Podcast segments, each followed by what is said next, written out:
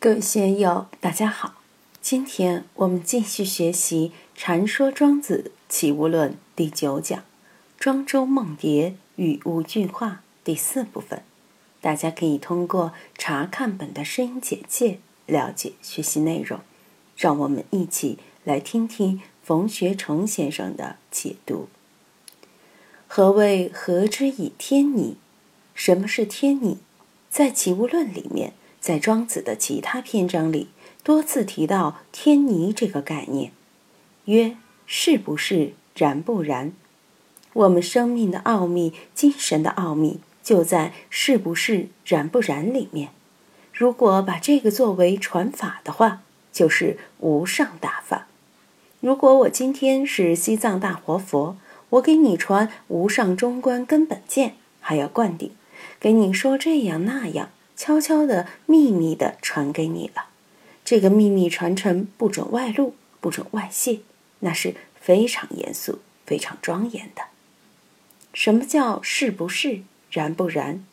我们从小孩子开始，一直到死去，都生活在精神的这种功能之中，这个就是我们精神的根本功能。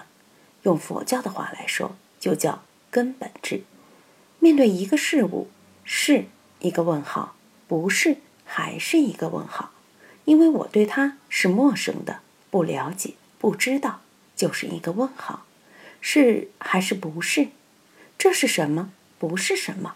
首先就是一个是不是？是要找证据来证明它是，不是也得找证据来证明它不是。是你证明了这个东西是对的，是是，但我怀疑你的立论后。我就要证据来否定它，就要否定前面的那个是，就是不是。随着思想的深入，你否定了我这个正确的东西，我就要找新的证据来推翻你对我的否定，就用是来否定你前面的不是。人的思维就是这样螺旋形不断向前发展，螺旋的肯定、否定、再肯定、再否定。佛所说法，即非佛法。是名佛法，金刚三句也好，八部中道观也好，李四句绝百非也好，都是在是不是之中运行，到最后看破放下，大彻大悟。哎呀，原来我们从生到死，是不是忽悠了我们一辈子？我们一辈子都在是不是之中自己折腾自己呀？我们要把“是不是”这个观念、这个分别心看破。分别心的基础就是“是不是”三个字。然不然、可不可和“是不是”是同语反复。怎样使我们在“是不是”、“然不然”中转过身来，把这个“是不是”放下？现在要让我来给别人评判是非，我还真没有那个雅兴。见了一个人，见了一个事情。对我是吉还是凶？这个人是好人还是坏人？这个人对我来说是真的还是假的？这个是能成功还是不能成功？我们总是在是不是里面晃悠。这只股票买得买不得，到底是升还是跌？这个女孩能不能去追？我们永远都在是不是中。是不是就是一个纯逻辑的判断？用康德的话来说。就是先天综合判断，是一切逻辑学的基础。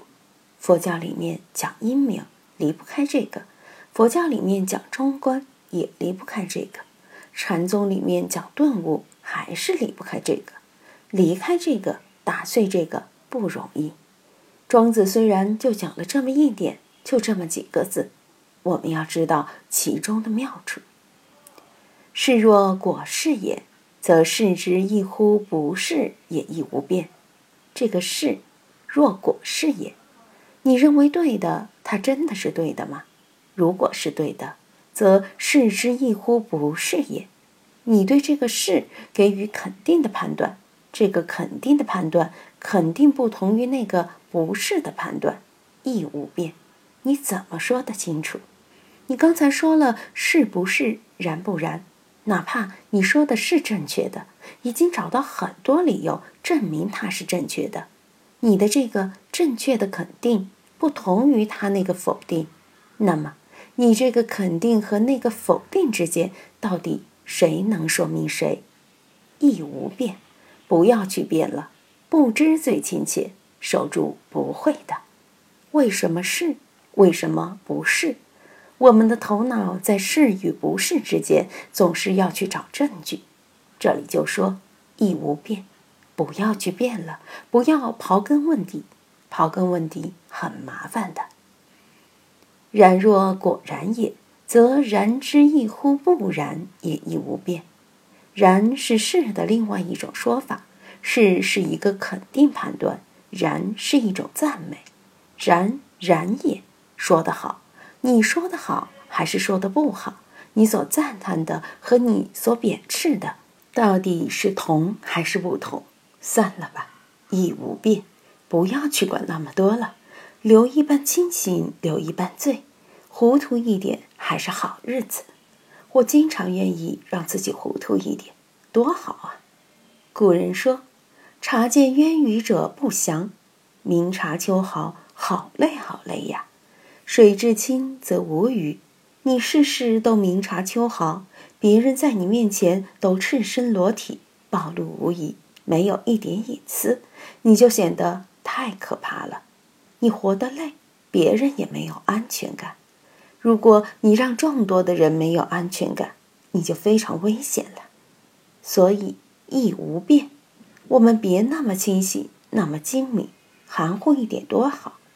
回到《道德经》，就是知其白，守其黑；知其雄，守其雌。要明白这里的妙用。化身之相待，若其不相待。合之以天倪，因之以慢也，所以穷年也。上次在讲庄子寓言的时候，我也谈到这个，顺便引过来。那一篇里面与《齐物论》有很多相同的观点，《齐物论》比较大气，方方面面谈的很多，寓言就集中那么几点，但是重心也放在这里，化声之相待。我们说话、唱歌是有音阶、有音律的。如果我们都是用一个音说话，就像老外学汉语一样，都是一个音调，就很古怪。中国人的语音讲究平上去入，还要讲阴阳平衡，有高低起伏、抑扬顿挫的感觉。